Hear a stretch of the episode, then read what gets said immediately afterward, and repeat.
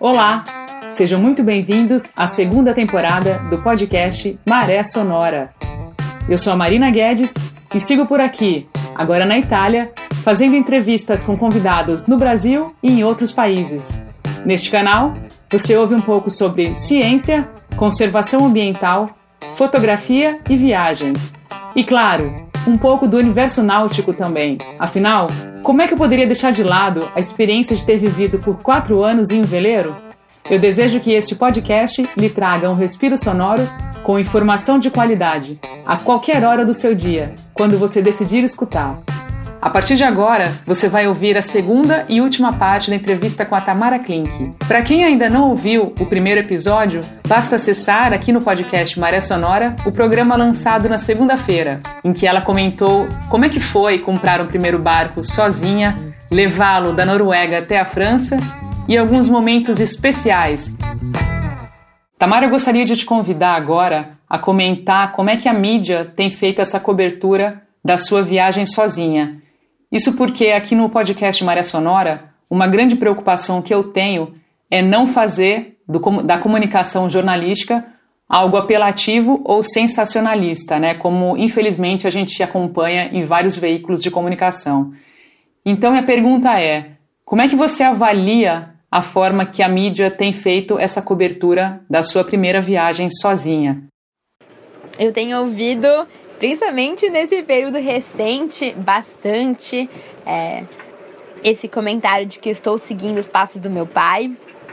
Acho engraçado que é justamente quando eu mudei de país e fiquei, é, bom, morando longe dos meus pais e até para eu é, descobrir é, quem eu era nesse, nessas paixões que eu tinha, é, se elas eram mesmo minhas ou se ela era, elas vinham da minha história familiar e um, onde eu comecei a é, talvez um, fermentar os meus projetos é, longe de casa para poder claramente dar meus próprios passos que eu é, essa opinião externa é, de algumas pessoas é, começou a, a aparecer e, e a cada vez mais. Acho que pessoalmente eu não me incomoda tanto é, me compararem com meu pai. Eu tenho muito orgulho da minha família.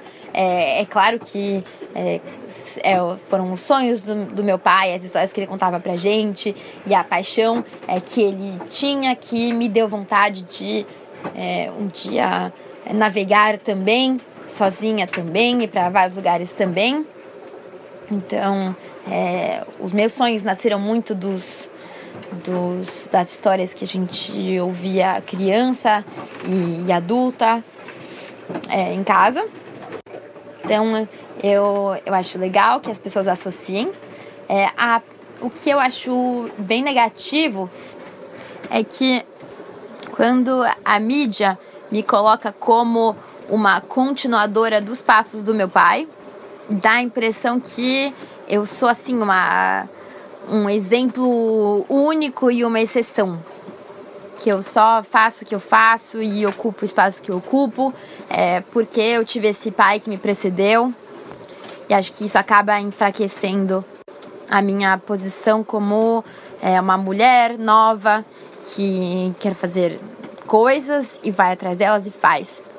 Então, é, para mim, é importante deixar claro que eu não sou uma exceção, eu não sou resultado de uma poção mágica e que outras mulheres ou homens é, mais novos ou mais velhos também podem é, fazer coisas é, que, que eles querem fazer, que eles acreditam, é, por exemplo, nesse meio dos barcos.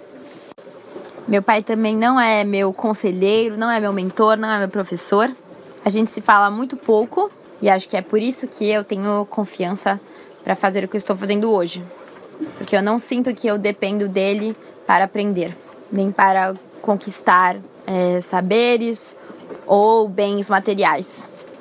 Então, ele é, não oferece ajuda nem conselho e eu fico feliz sabendo que é, ele confia em mim a ponto de é, não achar que eu preciso. dos conselhos e apoios dele. E acho que esse é o maior encorajamento que eu poderia receber. Principalmente dele, que sabe o que é estar num barco pequeno é, no mar, em lugares diferentes do planeta. Falando um pouco agora sobre a sua ideia de atravessar o Atlântico num veleiro, você pretende fazer isso a bordo da Sardinha ou de outro barco, Tamara? Quando eu comecei a faculdade de arquitetura naval, minha motivação é, já era projetar um barco para construir, para navegar. A ideia de cruzar o Atlântico é, apareceu porque eu gosto de pensar que é, eu vou estar navegando em direção à minha casa. Então, saindo da minha casa hoje na França para a minha casa é, de antes, né, de sempre, que é o Brasil. Então, eu concebi o barco, é, encontrei pessoas que poderiam construir, é, fiz contato com estaleiros, com é, potenciais apoiadores. É um barco de um orçamento maior que eu não, não tenho.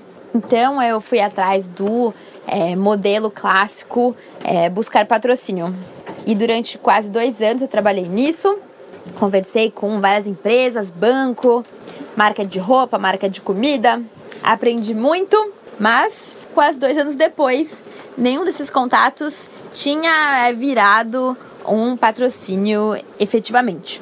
E foi quando eu pensei, tá, talvez não seja mesmo momento, é, então vamos é, encontrar outras maneiras de poder fazer essa travessia.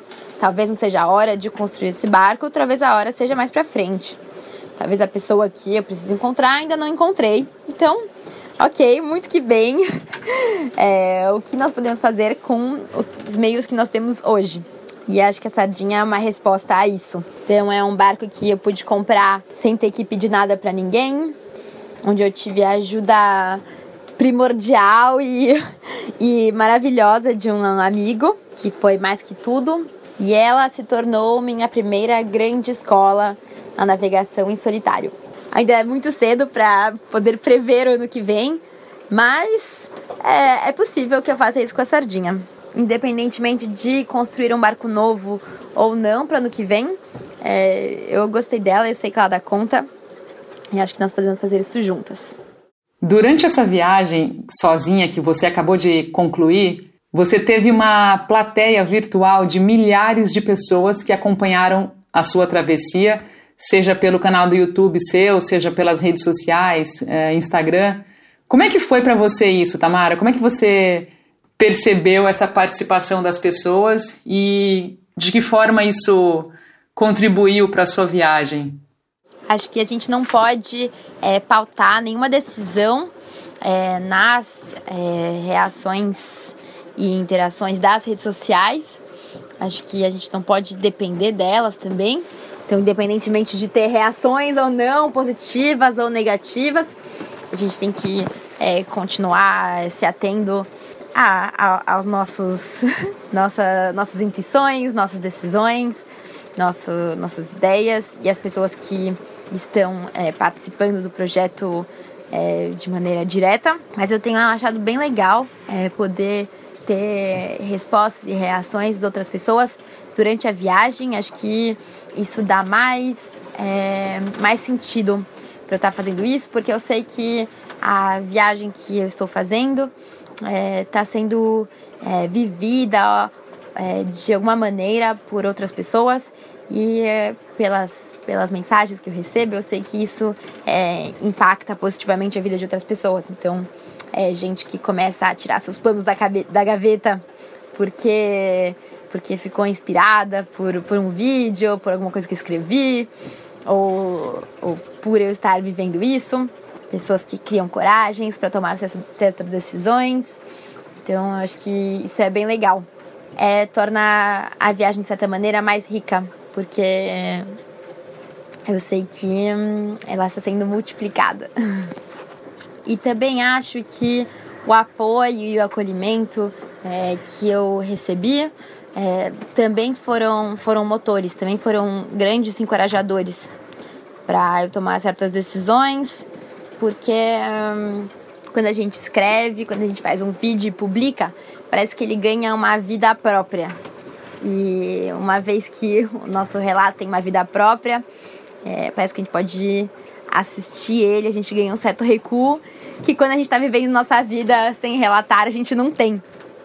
Então, é, o próprio fato de poder também é, assistir ou ler é, esses relatos que eu fazia com as outras pessoas é, fazia me dar conta de que eu estava vivendo algo legal e que eu estava indo pelo caminho certo.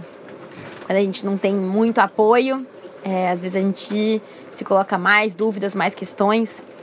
Então, não, talvez não foi uma peça.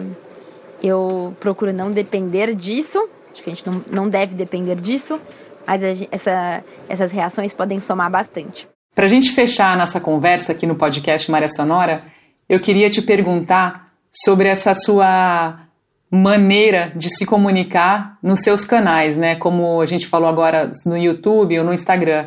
Você costuma escrever ou falar em forma de poesia. Isso para você é algo natural, Tamara? Desde pequena você tem esse hábito? Como é que é para você fazer da comunicação um poema? Eu não sei se eu escrevo para ser poesia. Eu sei que eu me preocupo muito com a escolha das palavras. Acho que as palavras elas pesam, elas importam. É, e, e, eu me preocupo muito, eu cuido muito é, da, da escolha, a posição de cada uma. E eu gosto quando elas, entre elas, é, fazem sentido e se conversam para além do que, do que do significado que elas trazem. Então é o ritmo, é o formato que elas, que elas criam. Na página é a mancha, a densidade. Para mim, escrever é mais uma brincadeira, é mais um jogo do que uma busca por ser poético. Será que é isso que é a definição de poesia? Não sei. A gente tem que perguntar para algum poeta, porque eu não sei responder. E Marina, já que o seu podcast chama Maré Sonora, eu vou aproveitar para colocar um pouco de maré sonora na nossa gravação. Eu estou finalmente chegando em águas francesas. Já estou vendo a França e então estou é, oficialmente no fim da viagem fazendo essa gravação. É a última coisa que eu vou fazer antes de pôr meus pés em terra. E nesse lugar onde estou da França, a maré é gigante. Eu vou chegar em Calais e sei que nesse porto a diferença entre o máximo e o mínimo é de 8 metros. Então esperamos que é, eu esteja numa. chegue no horário certo para não ficar para fora do porto. Quando eu comecei a gravação, a gente estava com quatro nós de corrente a favor e agora indo a 7 nós de velocidade, agora a gente está indo a 2.6 com a corrente crescendo contra. Então estou é, um pouco correndo contra o relógio. Obrigada por é, ter acolhido a Sardinha e eu nesse podcast por ter se flexibilizado para a gente poder fazer uma parte das gravações é, separadas enquanto eu estivesse no mar, já que eu estava com pouquíssimo tempo em terra. É muito legal fazer parte desse projeto bonito que é a Maré Sonora. Espero encontrá-la em breve, quem sabe no Parate 2, onde a gente pode jogar aquele joguinho que você nos deu da Amazônia Antártica. Obrigada ao pessoal que está assistindo. Desejo a vocês bons ventos Inclusive, espero que o vento não esteja atrapalhando muito. E até já. Câmbio, desligo. Bom, Tamara, muito obrigada por ceder um pouquinho do seu tempo, por responder essas perguntas em alto mar, fazendo desse episódio ainda mais especial, né? O primeiro episódio gravado durante uma travessia. Um grande beijo para você e tudo de bom agora com a sardinha na sua vida. E para quem quiser conhecer um pouquinho dos diários de bordo que a Tamara fez durante essa travessia, dá uma olhada no canal do YouTube que ela tem, Tamara Klink. É muito bacana, você vai com certeza se emocionar com os relatos dela. Para ouvir os episódios anteriores aqui do podcast Maré Sonora, basta acessar o nosso site www.podcastmaresonora.com. Lá você confere também a nossa campanha para apoiar o podcast. Um grande abraço e até a próxima!